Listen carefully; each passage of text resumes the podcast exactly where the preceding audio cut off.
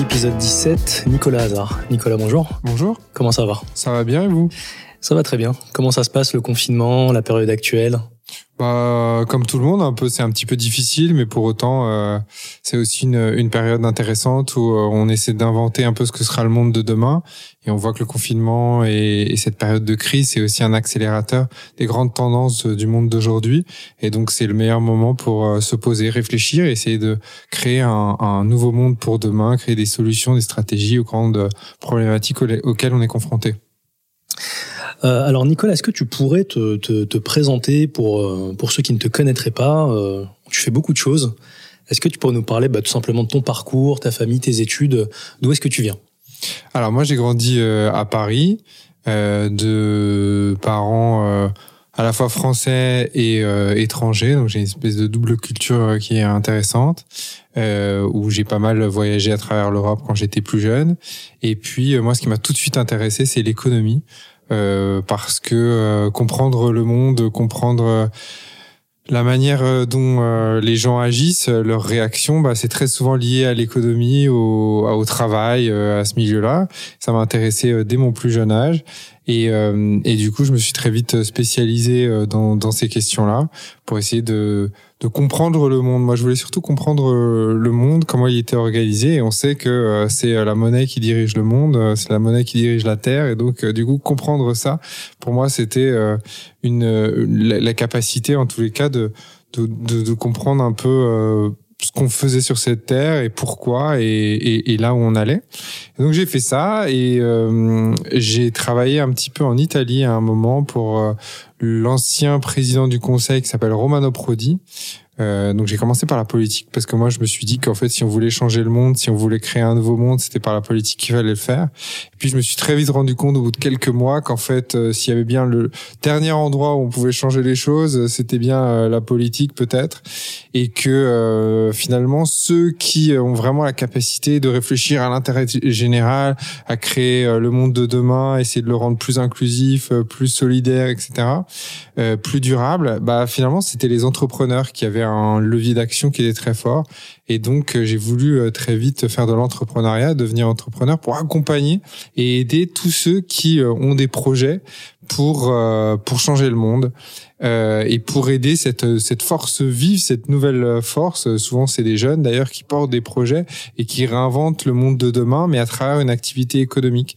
Parce que dans le monde politique, il y a beaucoup trop de d'intérêts croisés, de conservatisme, de lobby. C'est compliqué pour euh, pouvoir avancer. Et si on veut changer les choses, bah finalement euh, l'outil économique, euh, l'entrepreneuriat en tout cas, l'entreprise, c'est une boîte à outils et avec cette boîte à outils, on peut faire beaucoup de choses. Et notamment, j'ai commencé en créant un fonds d'investissement pareil, la finance, on peut faire des choses catastrophiques avec la finance, comme on peut aussi rendre le monde meilleur.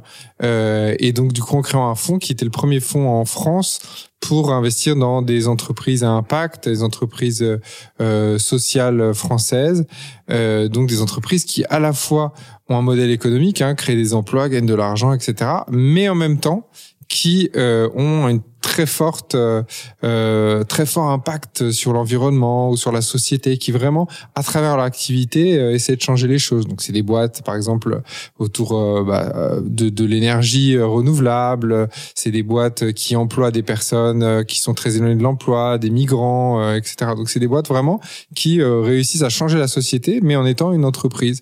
Et moi, je crois beaucoup en ça. Je crois beaucoup en l'initiative individuelle et à la faculté qu'on a à chacun de pouvoir changer les choses à travers l'entrepreneuriat. Et donc Inco, euh, que j'ai créé du coup il y a dix ans maintenant, euh, c'est euh, une, une, entreprise qui soutient à travers des fonds d'investissement, à travers des incubateurs et à travers des programmes de formation ces entrepreneurs de demain pour qu'ils prennent le pouvoir et qui montrent qu'on peut réfléchir et créer un monde qui soit différent.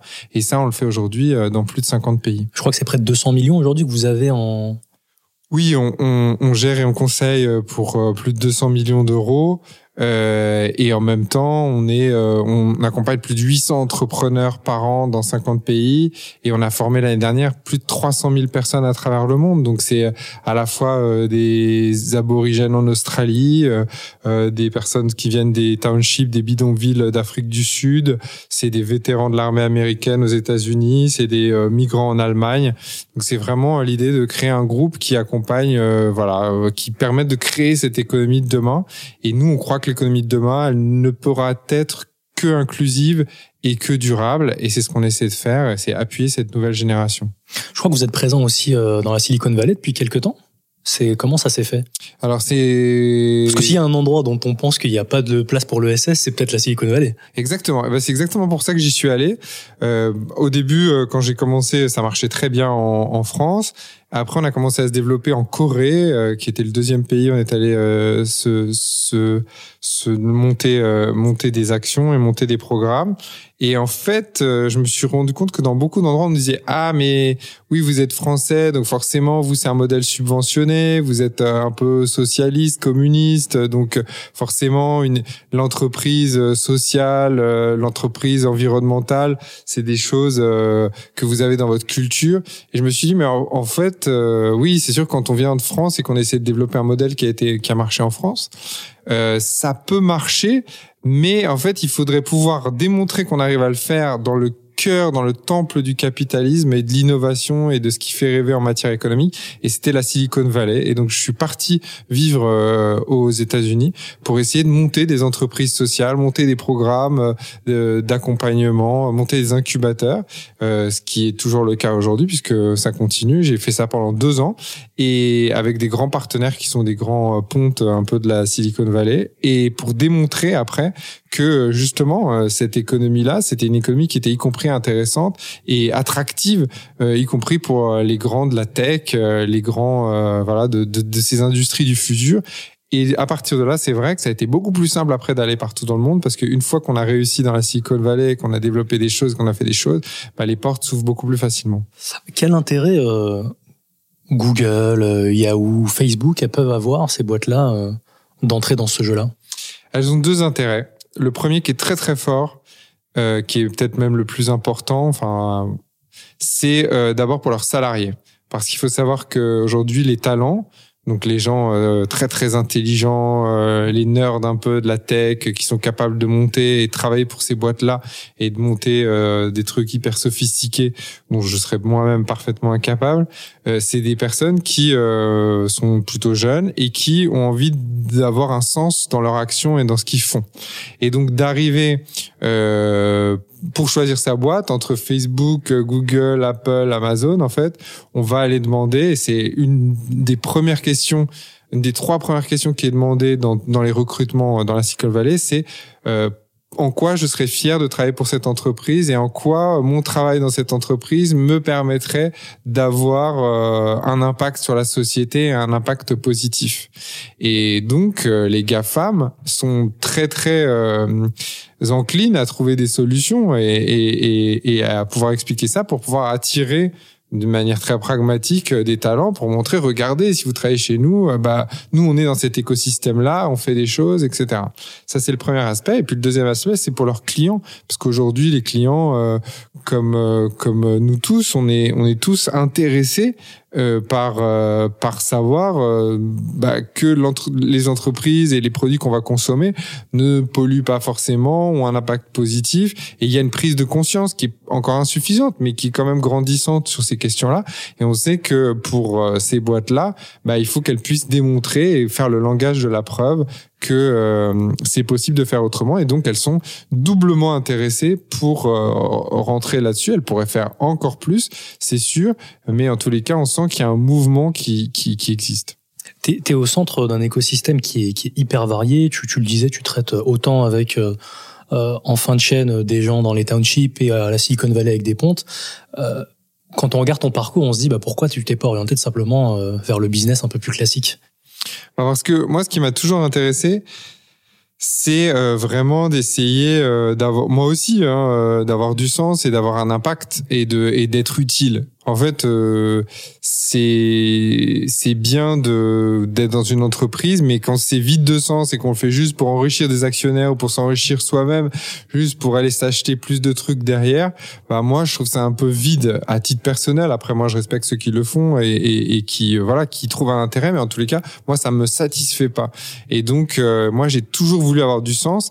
Et, euh, et je pensais qu'on pouvait le faire euh, avec la politique, que c'était la politique. Euh, et donc moi j'ai étudié aussi les sciences politiques là-dessus, qu'on pouvait faire les choses. Mais en fait, euh, l'entreprise, et c'est ça qui est très intéressant, c'est un terrain qui est encore euh, assez vierge, où pour autant, je pense qu'on a plus de leviers d'action, encore une fois, euh, pour changer les choses et pour avoir un impact. donc moi, j'ai pas du tout l'impression de travailler tous les jours depuis dix ans, bien au contraire, j'ai juste l'impression d'essayer d'être utile quotidiennement, de faire avancer les choses, et je prends énormément plaisir dans ce que je fais. Là où peut-être travailler dans une entreprise juste un business traditionnel, j'aurais sans doute gagné beaucoup plus d'argent, mais euh, je pense que j'aurais été beaucoup plus triste. Il y a quelques années, tu avais écrit euh, un appel à la guérilla mondiale euh, et la, la, la back cover du livre, c'était La transition écologique tue. Est-ce que tu peux nous donner les prémices un petit peu de ce que tu avais voulu faire avec ce livre où tu, tu appelles vraiment un, changement radical euh, et du système et de l'économie mondiale? Alors l'idée c'est vraiment euh, de dire qu'aujourd'hui tout le monde parle de transition écologique, transition énergétique. En fait c'est un peu un vieux vœu pieux où en fait on dit ah bah tiens, d'ici 2050, tous les États euh, le font. D'ici 2050, on va baisser nos gaz, nos émissions de gaz à effet de serre de tant de pourcents. D'ici 2100, on va voilà, euh, on va faire 6 euh, à ça. Et en fait, tous les 5-10 ans, on revoit les chiffres un peu à la à la à la baisse d'ailleurs ou carrément à la hausse où on dit bah ça va pas être 2100 ça va être 2200 et donc en fait on on repousse sans arrêt et en fait on on repasse un peu la patate chaude de de gouvernant en gouvernant et de et de personne à, à personne. Et, et, donc on a l'impression que c'est toujours cette course qui en fait est inutile. Et c'est pour ça que quand on parle de transition et dire on va faire une transition écologique on n'a pas besoin de transition. Aujourd'hui, euh, l'urgence climatique, elle est, elle est déjà présente. C'est de radicalité, c'est de changement qu'on a besoin, pas de transition. Le, côté transition, c'est toujours remettre à plus tard. En fait, il y a une espèce de procrastination euh, environnementale qui est, qui est assez folle et qui fait qu'à un moment, on, peut on pourrait potentiellement se retrouver à un point de non-retour. Et donc, l'idée, c'est de dire, euh, il faut de la radicalité, il faut du changement. Certes, ça passera pas par le politique parce qu'on voit le politique, il a trop de lobby, trop de d'intérêts croisés, c'est compliqué. De la décision politique, elle est très très compliquée. Et donc du coup, comment est-ce qu'on peut faire? Moi, je crois que le changement, il viendra des individus et de l'initiative individuelle. Si chacun à son échelle, à sa petite échelle, encore une fois, ça c'est important, plutôt que de se dire d'attendre qu'il y ait un homme providentiel ou une femme providentielle qui soit élu à la tête du pays et qui changera tout, mais en fait, on sait très bien, c'est comme euh, le guépard, hein, il faut que tout change pour que rien ne change à la fin.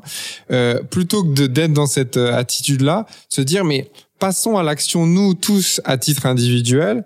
Et l'idée de guérilla, c'est bien évidemment pas de prendre les armes, mais c'est d'être dans la construction, de construire des choses, mais de manière disparate et de manière un peu euh, pas forcément coordonnée. Et c'est la multiplication des, des initiatives individuelles qui, mises bout à bout, pour moi, feront basculer le système je vais être provocateur un petit peu. Pourquoi pas prendre les armes? Parce que je voyais quelques critiques, euh, notamment à gauche, qui disaient que c'était, c'est peut-être une forme de révolution qui n'en est pas une, c'est-à-dire de réduire le changement à l'individu et non pas aux masses et aux classes. Bah, parce que euh, je pense que on, a besoin de, de construire des choses aujourd'hui et que on a beaucoup plus de solutions qu'il y a de problèmes. Donc c'est plutôt positif. Donc c'est ces solutions qu'il faut mettre en œuvre. Et donc euh, pour pour développer des solutions, euh, pour moi, il faut construire, il faut pas détruire. Donc, je, je, moi, je suis très très optimiste fondamentalement, même si euh, les titres euh, des, des, des, différents ouvrages le, montrent pas forcément. Mais euh, je pense qu'il y a toutes les, on a toutes les solutions pour changer les choses, et c'est ça qui est dramatique. Même, on parle aujourd'hui de faire baisser, de, de, de faire ralentir l'augmentation du réchauffement de la planète. Mais aujourd'hui, on pourrait faire baisser la température globale de la planète. Il y a les outils pour le faire. Ça demanderait un, gros changement euh, systémique, mais pour autant, on peut le faire. Donc, on a les outils, on a, on a les compétences, on a les connaissances, et donc euh, maintenant, mettons-les en place et faisons et construisons. Et pour ça, on n'a pas besoin juste de quelques personnes qui décident ou d'un ou d'un changement de régime qui euh, miraculeusement permettrait de faire bouger les lignes. Non, je pense que aujourd'hui, euh, au 21e siècle, c'est les individus. On est dans une société très individualiste, donc ça tombe bien finalement. Euh, chaque individu a les moyens de changer les choses et de prendre sa part un peu à tout ça. Et la démultiplication de tout ça, on est 7 milliards, on va être 10 milliards d'ici 30 ans. Et ben 10 milliards de personnes qui s'y mettent pour euh, changer euh, les choses, ça peut vraiment créer des grands basculements et des vrais changements systémiques comme comme on aurait besoin. C'est peut-être un peu du, du, du malthusianisme que ce que je vais dire, mais qu'est-ce que vous pensez de ceux qui, qui, qui disent finalement que le le, vrai danger, il est moins climatique que démographique? Il est lié en fait. Euh, c'est-à-dire que c'est vrai. Le, aujourd'hui, on a une crise. Euh, alors à l'heure actuelle, une crise sanitaire, une crise économique, une crise sociale on a trois autres crises dont on parle, euh, enfin, on, parle aussi, mais, mais, mais de manière un peu différente. Il y a une crise, enfin, il y a la crise environnementale dont on parle pas mal, mais il y a la crise démographique qui fait qu'effectivement, jamais dans l'histoire de l'humanité, on aura connu euh, une telle augmentation de la population. 7 milliards aujourd'hui, 10 milliards dans 30 ans, c'est juste euh, exponentiel et c'est vraiment euh, très très impressionnant. Et donc il faut s'armer par rapport à ça parce que ça peut donner potentiellement beaucoup de guerres, beaucoup de problèmes à un moment. Parce que quand l'être humain ne sait pas comment résoudre les le, euh, ces problèmes démographiques, euh, généralement, il utilise des formes assez euh, dissuasives et drastiques. Et donc, du coup, c'est c'est de réfléchir à comment on peut tous vivre dans un environnement dans 30 ans comme ça. Et puis, c'est lié à la crise écologique parce que parce que bien évidemment, déjà, on est dans un monde avec des ressources qui sont finies. Déjà, on vit au-dessus de nos moyens. Si on devait tous vivre comme nous Français, si la planète entière devait vivre comme nous les Français, il faudrait cinq planètes en termes de ressources naturelles pour le faire. Donc je, voyais euh, hier que Kamala Harris avait dit que les guerres du passé étaient euh, les guerres du pétrole et les guerres de demain seront celles autour de l'eau. Alors oui, il y a des enjeux. Alors la guerre du pétrole, à mon avis, est pas passée non plus parce qu'il y a une vraie guerre énergétique euh, qui est très très euh, importante. L'eau est un enjeu euh, majeur, bien évidemment, au, au, 21e siècle. C'est sûr, mais c'est aussi lié au réchauffement climatique, à plein d'autres choses. Donc tout ça se tient et à la démographie parce qu'il y aura besoin de plus en plus de personnes aussi euh, qui auront besoin de boire, euh, de cultiver des terrains, etc.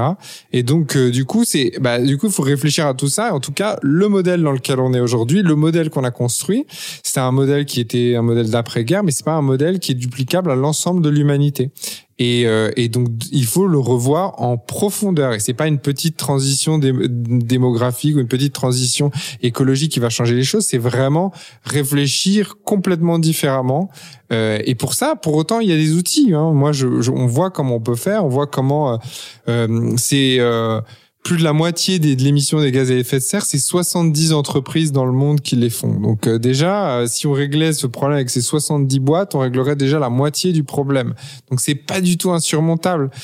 Voilà, il y a des il y a des solutions alors que j'ai plus développé dans le deuxième euh, ouvrage pour euh, justement pour euh, parce qu'il y a beaucoup de gens qui disent bah moi j'ai envie de faire des choses comment je peux faire? Donc raconter l'histoire des portraits d'individus de femmes et d'hommes qui justement ont inventé des, des modèles différents.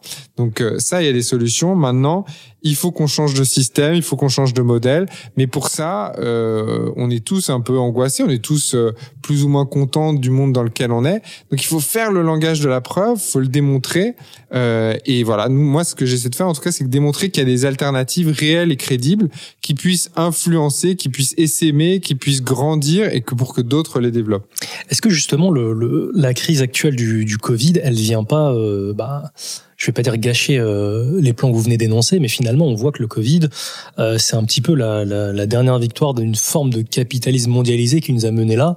On a vu la guerre autour des masques entre les États, euh, très peu de coordination à l'échelle européenne, le retour un petit peu la montée des, euh, des identités, euh, la question des brevets. On a même les premiers milliardaires Covid aujourd'hui, de, des actionnaires de certaines boîtes pharmaceutiques. Est-ce que finalement, c'est où que ça coince pour avoir une économie qui soit réellement au service des, des individus? Moi, je pense que, qu'au contraire, le Covid, c'est vraiment une prise de conscience, hein. une prise de conscience de de euh, des failles du système. Ça est un accélérateur grandissant. On le savait déjà que le capitalisme financiarisé, il crée beaucoup d'inégalités, des inégalités au sein des territoires que euh, qu'on a rarement connu dans l'histoire de l'humanité, et en même temps, il crée aussi un, un monde qui n'est pas du tout écologiquement euh, et environnementalement soutenable, et donc il crée d'énormes tensions. Donc il crée des tensions entre les pays, au sein des pays, voilà, qui sont très très fortes. Donc ça, on le savait déjà, on avait l'intuition et pour autant, enfin dans les pays occidentalisés, euh, on vivait plutôt euh, plus ou moins bien, mais plus, plutôt bien que que que, que dans d'autres.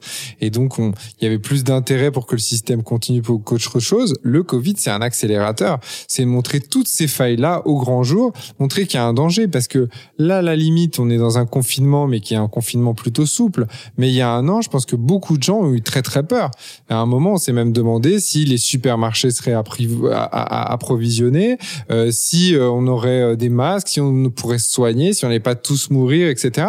Et donc se reposent les questions de plutôt que d'être dans une mondialisation très très intégrée euh, où on est allé un petit peu trop loin, bah on se réfléchit un peu à démondialiser, qu'il y a un certain nombre de secteurs qui sont stratégiques type euh, l'agroalimentaire, l'alimentation, l'agriculture qui sont clés, la santé qui sont clés, qu'il faudrait peut-être réindustrialiser une partie de notre économie et en gros changer euh, de, de changer de modèle. Et nous les modèles et moi les modèles que je défends depuis dix ans, les entreprises dans lesquelles on a investi qui qui marchent très bien, tous ces entrepreneurs là c'est des gens qui déjà aujourd'hui euh, ont créé des circuits courts, par exemple, de manière très simple sur euh, sur euh, l'agriculture et l'alimentation. Donc, on démontré que c'était plus intelligent et plus malin et qu'on pouvait le faire, en tous les cas, de s'approvisionner à 100 km autour de chez soi pour ses biens alimentaires.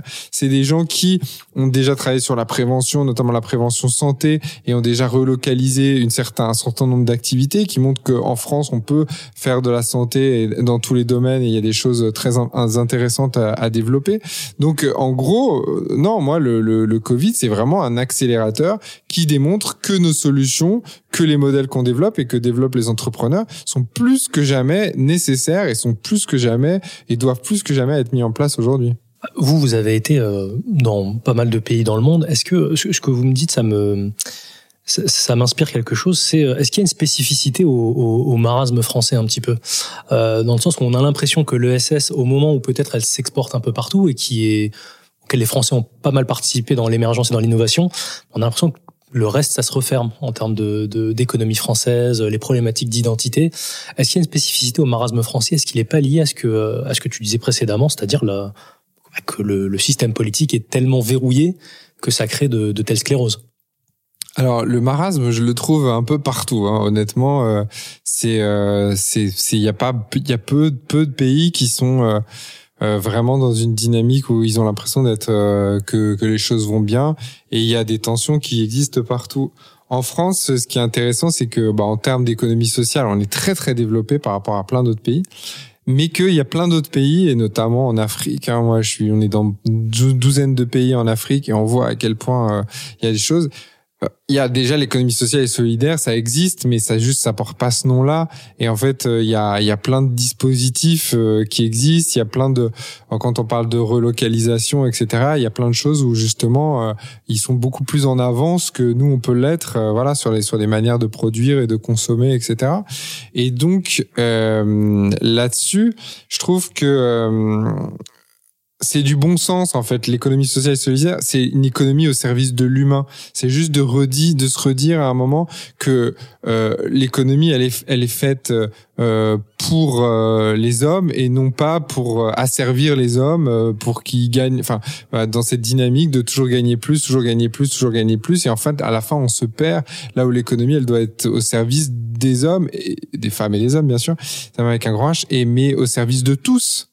Et en fait, on oublie cette, euh, cette, cette dimension-là.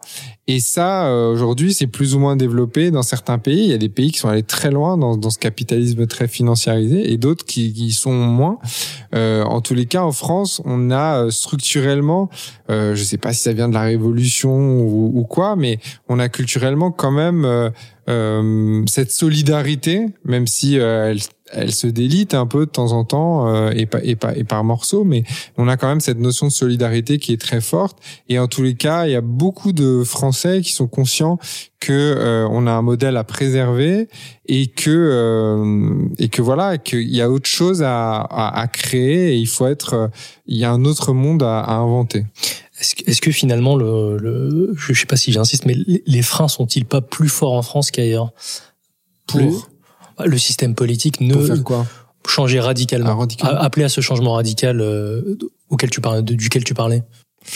Bah, je suis pas, je suis pas, je suis pas sûr. Je vois pas. Euh, comment des même des pays du Nord hein, euh, sont alors sur certains nombres de sujets oui sur l'aspect démocratique sur l'aspect des énergies renouvelables ils sont plus en avance mais mais bon nous en France enfin et je parlais un peu de pays latins parce qu'il y a quand même des structures euh, communes euh, un peu dans le sud de l'Europe. Euh, en gros, je, je pense qu'il y a, il y a des avantages et des inconvénients dans chaque, euh, mais je vois pas la, la France. C'est effectivement un pays très difficile à manœuvrer, mais en ce moment, je, je, je, travaille sur une mission au niveau européen. Je me rends compte de la réalité des 27 pays membres et de leur grande diversité, et c'est un gros challenge. Mais je me rends compte que c'est pas facile nulle part aujourd'hui. Les pays d'Europe de l'Est, c'est, c'est assez compliqué.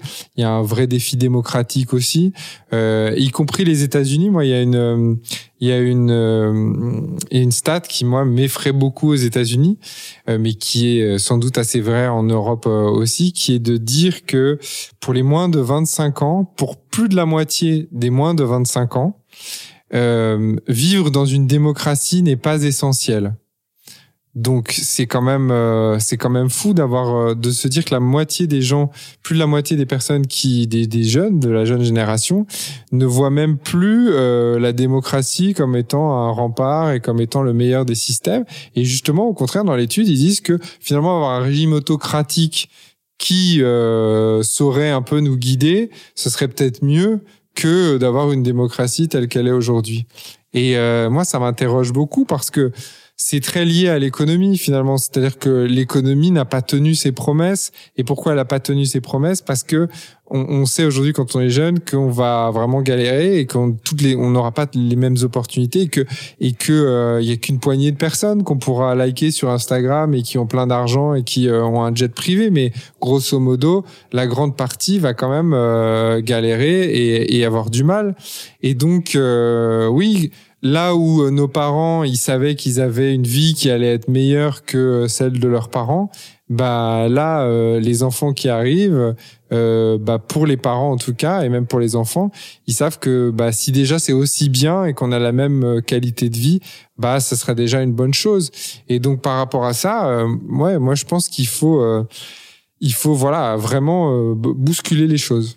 Je crois que tu es, tu es aujourd'hui, euh, tu parlais de cette mission au niveau de l'Europe, conseiller spécial euh, en charge de mhm. l'ESS auprès de Ursula von der Leyen. si j'étais taquin, je te dirais que le, la Commission européenne, c'est un peu l'antre de la bête sur ce que tu disais précédemment. Eh bien, c'est justement ça qui moi m'a intéressé dans cette mission, c'est que moi je pense que le politique, c'est un et l'échelon et l'Europe et comme le national, je pense que les politiques, le politique il faut pas attendre qu'ils fassent. Ils vont pas faire en fait. Mais en revanche, moi je crois beaucoup que le politique il, il définit le cadre, il donne les règles du jeu. Et ça, c'est important parce que quand on veut développer un projet, quand on veut développer une entreprise, quand on veut développer quelque chose, on a besoin de savoir ce qu'on peut faire, ce qu'on peut pas faire, comment, quelles aides il y a, comment on peut faire et tout ça. Que ce soit simple, que ce soit efficace. Et donc, euh, moi, ce qui m'intéresse, en tout cas dans cette mission, c'est d'essayer d'aider et d'accompagner pour que l'économie sociale et solidaire soit plus reconnue en Europe et pour que donner envie et simplifier les démarches pour que des jeunes Polonais, des jeunes Tchèques, euh, des jeunes Irlandais, des français euh, puissent développer des choses, euh, voilà, et les moyens de le faire. Donc euh, c'est là où où je vois pas euh, justement je pense que quand on, on se dit ah c'est l'Union européenne qui fait ci qui fait ça ou c'est les gouvernements qui font ci qui font ça en fait ils font pas grand chose en réalité. Euh, ils sont pas dans l'action mais c'est euh, c'est eux qui développent les règles du jeu et donc c'est travailler là-dessus. Donc moi ça m'a intéressé justement de voir de l'intérieur. J'ai vu notamment auprès de la Commission européenne beaucoup de gens qui viennent de bah, de tous les pays qui honnêtement sur ces sujets d'économie sociale connaissent pas toujours euh, beaucoup de choses, mais qui sont très intéressés et sont pas dogmatiques par rapport à ça. J'ai pas vu des personnes, et surtout c'est parce qu'il y a beaucoup de fonctionnaires euh, européens, euh, j'ai pas vu des personnes qui disaient dans leur grande tour d'ivoire, ha ha ha, on va on va faire que les riches gagnent beaucoup d'argent, etc. Mais je pense qu'il y a une, une, méconnaissance du secteur et que voilà, moi ça m'a intéressé d'aller un peu à tous les étages, voilà, aller taper aux portes pour dire, bah regardez, il y a ces modèles là qui existent et j'ai vu, j'ai rencontré des gens qui sont assez intéressés par ça. Et après, c'est de se dire comment on pousse ça et comment on réfléchit pour donner la capacité. Mais encore une fois, je, je, je, je ne leur donne pas plus de, de pouvoir qu'ils n'en ont et ils n'ont pas le pouvoir de changer les choses eux-mêmes. Ce sont les citoyens, ce sont les individus qui développeront des projets, qui développeront des entreprises, qui, euh, qui, qui inventeront les modèles de demain et c'est eux à qui il faut donner la boîte à outils pour réussir. Finalement, ce que tu nous dis, c'est que euh, même si tu, tu étais attaché à la démocratie, il n'y a pas grand-chose à attendre des politiques. Non, il n'y a pas grand-chose à attendre des politiques. On en attend beaucoup, beaucoup trop. Et là, pour, là, là, je te rejoins. C'est qu'on en attend beaucoup trop en France. En France, il y a une espèce de sacralisation du politique avec cette élection présidentielle qui euh, qui bouffe tout en fait, qui fait que euh, le, les, enfin les parlementaires ont pas forcément la même place qu'ils ont dans d'autres euh, pays, etc. Que le débat d'idées est focusé sur une personne, mais on le voit aujourd'hui avec les, avec ce qui se passe sur le Covid. S'il y a une personne qui décide des mesures voilà, euh, mais y compris de si on peut sortir, peut rentrer, si on sort à plus d'un kilomètre, si on peut promener son chien, etc.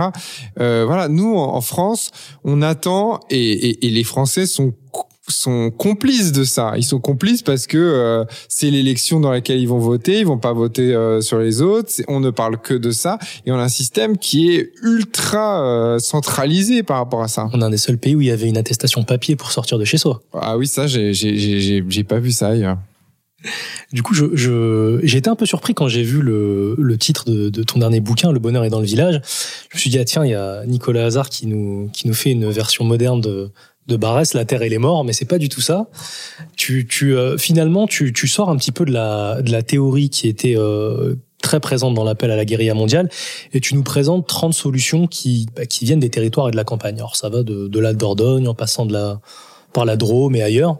C'est quoi la genèse de ce livre? C'est quoi qui t'a donné envie de, de faire ce truc qu'on t'attend pas vraiment? Bah, euh, la genèse c'est le confinement, le premier confinement où euh, en fait tout le monde s'est barré des grandes villes.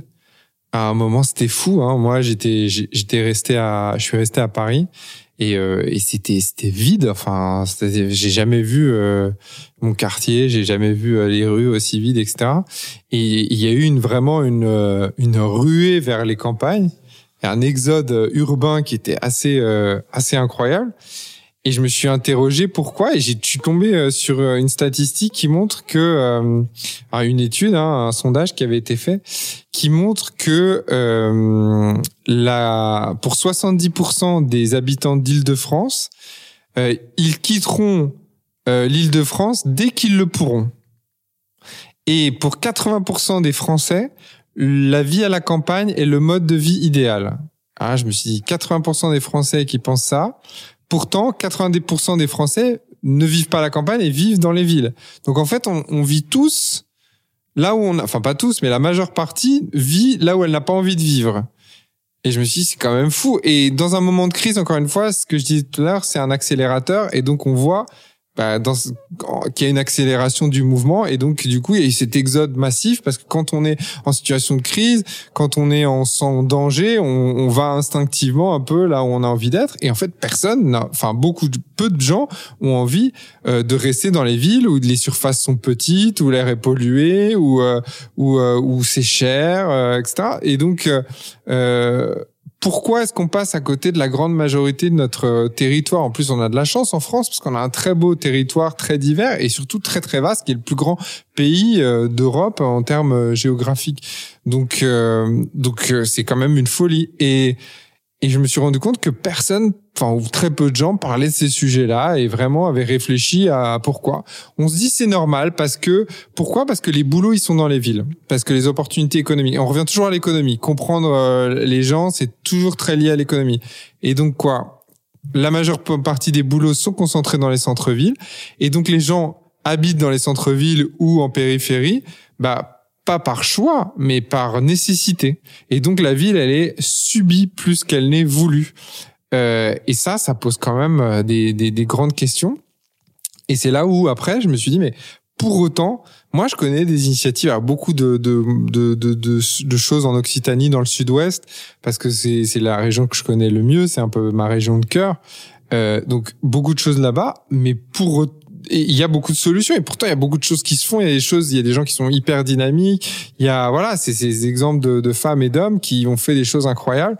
Et je me suis dit, bah, en fait, si euh, les gens qui ont envie, qui aimeraient, qui rêveraient d'aller vivre euh, à la campagne, c'est 80%, bah, s'ils tombent euh, sur un, chapitre du livre, peut-être que ça va les, les, les conforter dans leur idée et surtout leur montrer que c'est possible et qu'on peut inventer autre chose. Donc, pour moi, il y a un nouvel aménagement du territoire qui doit se faire et qu'il y a peut-être 4, 5 millions de Français qui aujourd'hui devraient partir des villes pour aller dans les campagnes quand j'ai commencé à lire le, les premières solutions, ça m'a fait penser à. J'avais été. Euh, la seule et unique fois que j'y suis allé, j'avais été à, Nevers il y a quelques années, je suis passé par là.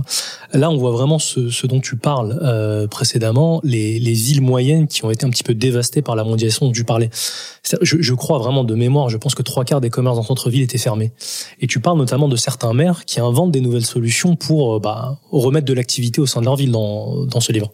Exactement. C'est-à-dire que c'est comme euh, c'est comme les médecins d'ailleurs. Je vais faire une digression dessus avant de revenir sur les commerces. Il y a des départements. On dit toujours le désert médicaux, les médecins veulent pas aller à la campagne, etc. Il y a des départements qui réussissent à attirer des médecins, où il y a plus de médecins qui viennent s'installer que euh, des territoires ruraux, hein, je dis, euh, que de médecins qui partent. C'est la même chose. Il y a des villes qui ont réussi à redynamiser leur centre-ville, euh, qui ont réussi à rouvrir des commerces, qui ont réussi à réattirer du, du, monde. Alors c'est des initiatives aussi euh, variées qu'un maire à Parlant dans le Cantal, par exemple, qui euh, à, donne des terrains pour un euro à toutes les euh, familles qui voudraient s'installer. Bah, pourquoi? Parce que son école est en train de fermer parce qu'il n'y a pas assez d'enfants.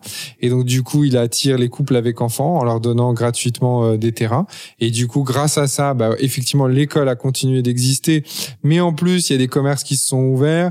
Il y a un salon de coiffure qui s'est ouvert parce qu'il y a un des, la, la femme euh, du premier couple qui est venu s'installer, qui était euh, coiffeuse à, à Aurillac, qui a monté du coup un salon en parlant. Il n'y en avait jamais eu. Il y a une boulangerie qui s'est réouverte. Il y a des commerces qui ont réouvert, etc. Et donc du coup, il y a une redynamisation. Il y a euh, une initiative qui s'appelle Comptoir de campagne, qui est le fait de dire de reprendre dans les petits villages euh, un bâtiment qui est soit l'école, soit l'ancienne poste, euh, soit une ancienne banque, etc. Et de faire un commerce multiservice, que ce soit à la fois coiffeur, épicerie, euh, euh, banque, enfin tout, tout. On propose à peu près tous les services, la poste, etc. Et donc ils réinventent des commerces de demain et du coup qui ont redynamisé des villages qui où, où, les habitants avant, bah, ils devaient aller dans le dans la zone commerciale la plus proche, prendre leur voiture et là, du coup, euh, ça recrée de la convivialité. Il rouvre des bistrots aussi parfois. Donc, donc voilà. Donc il y a des initiatives, il y a des il y a des solutions en tout cas euh, pour le faire, pour recréer des dynamismes en local et donner des opportunités de créer des boulots. Et parce qu'on en revient toujours là, si les gens partent, c'est parce qu'il n'y a pas de boulot euh, ailleurs. Et si les gens, pardon, restent en ville, c'est parce qu'il n'y a pas de boulot ailleurs. Et du coup, c'est recréer. Comment on recrée une activité économique, des activités économiques un peu partout dans tous les secteurs d'activité. Euh, aussi à la campagne pour que euh, certains puissent euh, s'y installer. Est-ce que c'est vraiment une, une bonne nouvelle pour les campagnes, le fait qu'il y ait un afflux de, de citadins qui viennent investir? J'entendais lors de ton dernier euh, passage à la radio, il y avait un intervenant qui disait que finalement, euh, pour schématiser les Parisiens quand ils venaient, bah, ils montaient un petit peu en auto-entrepreneur, mais qui n'employaient pas des gens du cru, euh, et finalement qui, qui amenaient une forme de boboisation dans les campagnes. Alors ça, c'est toujours la crainte, c'est c'est la boboisation. Je pense qu'il y a une part de boboisation, bien évidemment. C'est-à-dire qu'il y a des gens qui vont venir avec leur code, leur mode de vie, etc.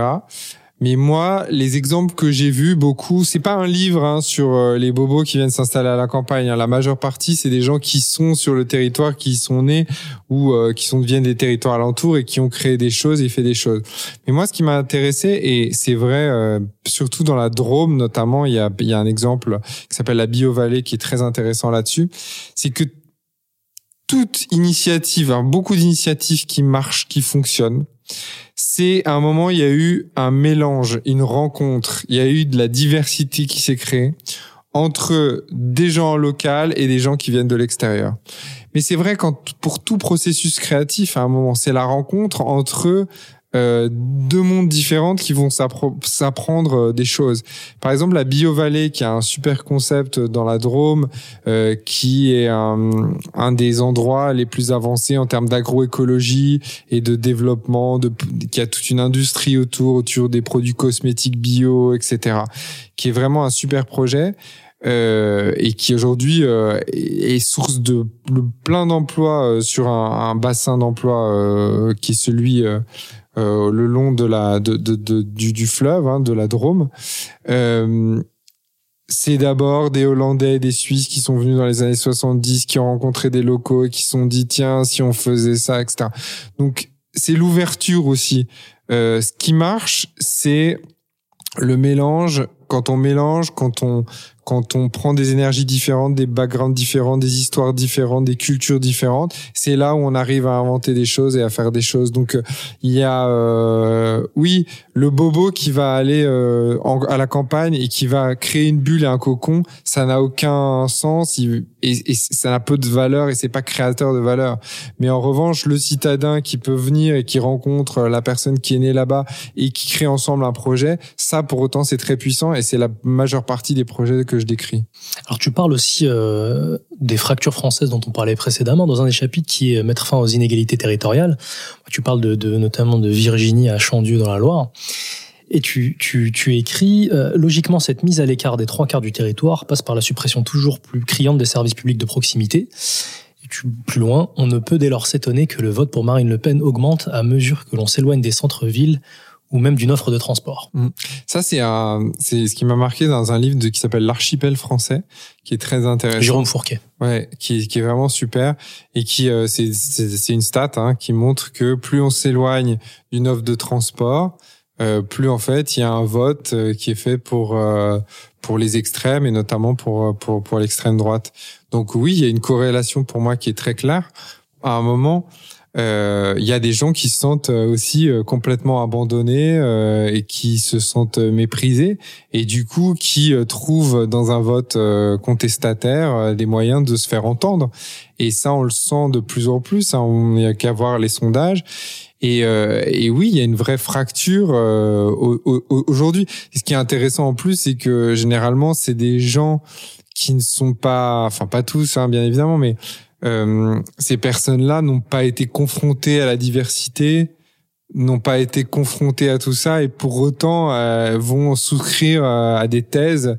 Mais je sais même pas s'ils y croient vraiment eux-mêmes ou certains oui, mais c'est aussi de la peur de l'inconnu, ce qu'on ne connaît pas. C'est moins un vote identitaire que contestataire. Exactement. Et c'est beaucoup un vote contestataire, mais parce que je pense que on, on, laisse tomber plein de gens en fait et que on, on s'adresse qu'aux métropoles, que les investissements qui sont faits sont massivement faits quand même pour les métropoles, même s'il y a une redistribution derrière euh, qui, qui peut se faire à travers euh, à travers euh, les différentes prestations sociales, etc. Mais pour autant, Aujourd'hui, la concentration des richesses, elle est dans les métropoles, pour les villes, et, et, et, et voilà, il y a toute une frange quand même, et une majoritaire, qui, euh, elle, est exclue, et il y a une captation euh, de la richesse d'un petit nombre de personnes, c'est ce qu'on appelle les inégalités, qui fait que beaucoup se sentent à côté. Et c'est aussi ce livre, c'est aussi en réaction un peu aux gilets jaunes.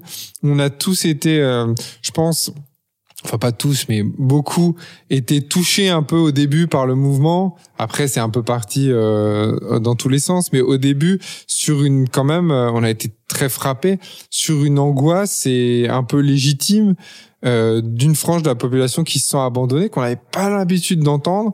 Et c'est c'est là aussi où je pense à germer ce livre au début, avant avant tout ça. Enfin, en tout cas, cette idée de se dire pourtant il y a des choses à faire et pourtant il y a des solutions. Donc oui, il y a plein de choses qui vont mal et vivre à la campagne c'est pas du tout rose. Il y a des services publics qui sont pas là. Pour aller à l'hôpital c'est compliqué, les écoles qui ferment, etc., etc. Certes, c'est des réalités et là il y a une responsabilité de l'État euh, et des collectivités pour faire changer les choses. Mais pour autant, c'est pas non plus l'image euh, de euh, d'endroits en désolation et bien au contraire, il y a un potentiel de fou, surtout face à la crise écologique, face à la crise, euh, aux tensions démographiques qu'on va connaître. Il va falloir nourrir des gens, il va falloir créer de l'énergie. Et honnêtement, on peut créer, mettre toutes les éoliennes qu'on veut, tous les panneaux solaires qu'on veut en ville et tous les jardins potagers. On nourrira personne, enfin, on nourrira une toute petite minorité avec ça, mais en tout cas, on n'aura pas les habitants des villes et on ne créera pas l'énergie de demain. Donc, on a plus que jamais besoin des campagnes pour nourrir les gens et pour avoir de l'énergie. Et là, encore une fois, le coronavirus, ça a remonté un peu les priorités. C'est-à-dire que c'était quand même des éléments qui étaient importants. Et donc, c'est de se dire, voilà, réinvestissons, réfléchissons à nos campagnes. C'est pas juste le musée ou le petit terroir sympathique dans lequel on va venir pendant les vacances. Pendant 15 jours, on va louer un gîte et puis euh, et puis après on va repartir. Euh, non, il y a un potentiel économique et en gros, nous, on ne, on ne vise que euh, les cinq, six grandes métropoles pour euh, tout mettre et, et, et, voilà dans cette grande concurrence internationale. Et pour autant, tout notre territoire, il y a un gisement gigantesque d'emplois, d'opportunités économiques, écologiques, et donc il faut réinvestir là-dedans. Je, je, lisais un article euh, aujourd'hui, je me, je me disais que je t'en parlerais, c'était dans Nouvel Ops, et ça disait peu ou prou que les Français préfèrent largement un droit à un emploi vert au revenu universel. Qu'est-ce que ça t'évoque? Parce que moi, le revenu universel, ça me paraissait quand même comme quelque chose qui était euh, peut-être pas un horizon désirable, mais qui, qui méritait qu'on y réfléchisse. Ouais, je pense que pour beaucoup de gens, alors même si je pense qu'in fine, on arrivera au revenu universel quand même d'ici euh, quelques années, parce que les nouvelles technologies font que euh, à un moment, ça nous permettra d'avoir une réflexion autour de ça, mais c'est un peu tôt. Aujourd'hui, les gens ont envie de, et c'est ont envie d'avoir du sens, ont envie de bosser, ont envie de créer des choses, ont envie d'être utiles euh, aussi à la société. Ça, c'est très très important. Les gens ont envie de s'épanouir, de montrer qu'ils font des choses pour eux, pour leur famille, pour euh, leurs proches, euh, pour tout ça. Donc ça, c'est toujours ce qui moi m'a toujours agacé sur l'assistanat et, et de et de et de faire croire que pour la majorité des gens en fait ils vont ils font tout pour ne rien faire non moi je je, je, pense que la, la, grande partie des gens a envie de faire des choses et a envie de pouvoir être utile et d'être fier de tout ça. Pour autant, elle n'a pas forcément la boîte à outils et, et c'est là où il y a un besoin aussi, c'est de d'outiller les individus à travers la formation individuelle, mais aussi en, en mettant les conditions, et c'est le fameux cadre dont je parlais aujourd'hui du politique, qui doit créer le cadre pour que les gens puissent euh, développer des choses, des activités et s'épanouir dans leur travail finalement, quand j'ai euh, refermé ton livre, je me suis dit que c'était euh, un enterrement de, de l'État-nation et de son centralisme. Euh, quand on voit notamment certaines, euh, certains coins de la France dont tu parles et qui sont euh, hyper dans les coopératives, la solidarité, les initiatives individuelles, je prends au hasard le Pays Basque, finalement, ce que tu dis, c'est que les solutions, elles sont locales et qu'il faut cesser de penser en termes de macroéconomie et plutôt remettre du localisme là où on a trop centralisé euh, et à Paris dans les métropoles.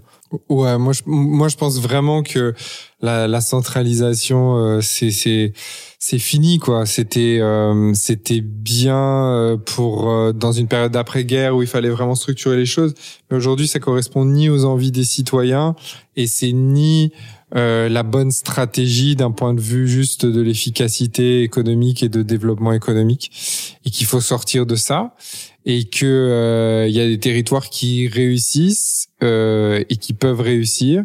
Il y en aura qui ne réussiront pas, mais c'est aussi peut-être parce qu'ils ont été moins bons ou parce qu'ils sont passés à côté des, des gros enjeux.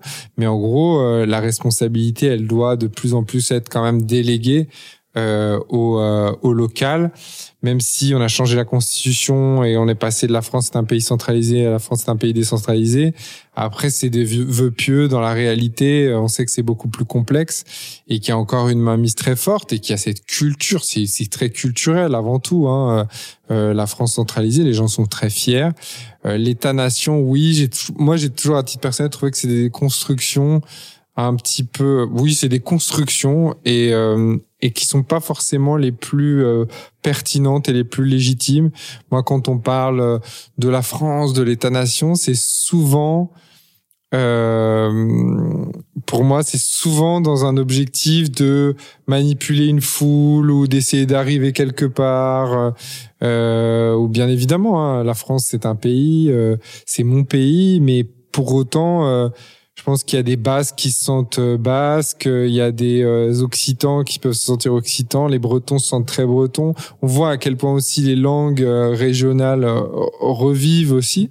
Mais pourquoi? Parce que on est passé d'un régime, enfin une situation où les États-nations étaient très très forts, à on est allé en Europe, et mais surtout à une mondialisation où en fait on se rend compte que les règles bah on, les contrôle plus vraiment et que en fait c'est un marché global qui contrôle euh, nos emplois, euh, nos entreprises, etc.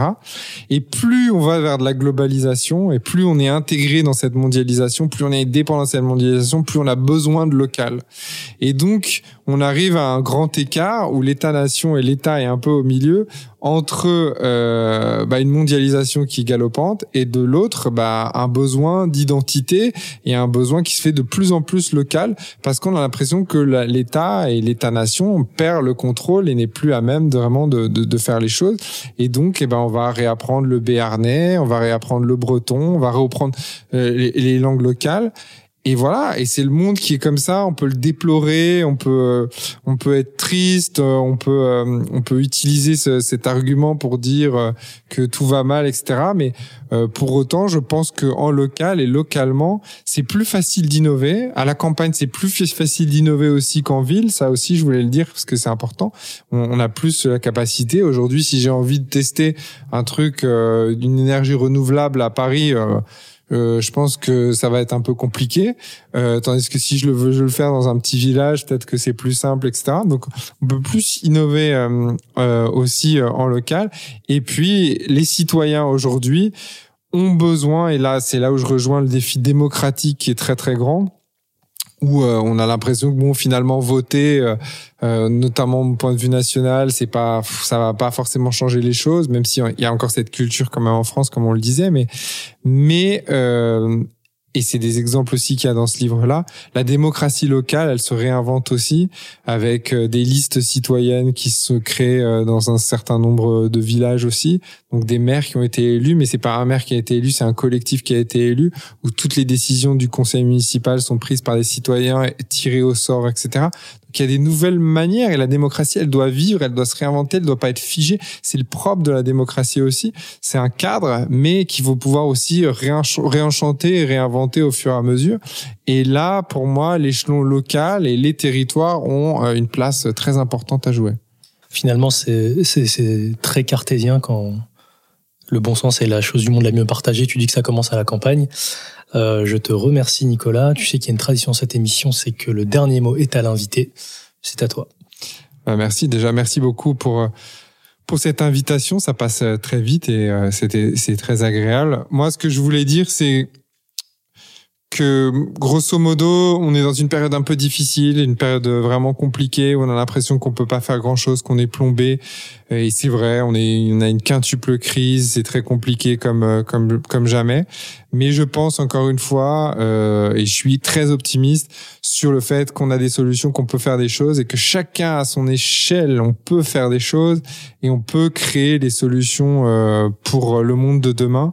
Et que d'être dans l'action aussi, c'est une manière euh, aussi de se sortir euh, un peu du, du marasme euh, et du et du, du mal-être un peu ambiant dans lequel on peut être à titre individuel ou à titre collectif.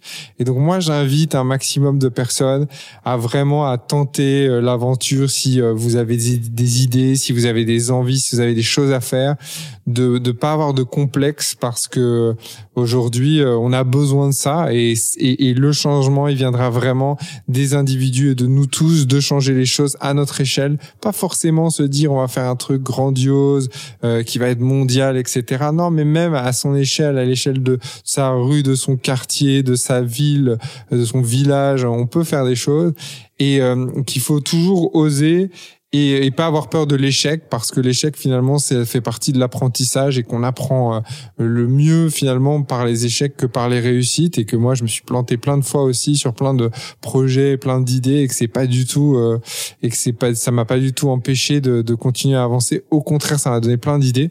Et donc pour moi vraiment c'est une invitation à euh, dans cette période difficile ok, il faut euh, faut critiquer, faut dire tout ce qui va pas, faut montrer tout ce qui va pas, mais pour autant, faut aussi euh, prendre le temps de construire aussi et de faire des choses. Et il y a plein de choses qui peuvent être faites, euh, quel que soit son niveau, d'où on vient, etc. On peut faire des choses. C'est ce que j'ai essayé de développer dans le livre avec des, des portraits de personnes qui ont des qui viennent de catégories socio-professionnelles très différentes, d'âges très différents. Donc voilà, on a les moyens, on a les clés pour le changement, et maintenant il faut passer à l'action. Merci Nicolas. Merci.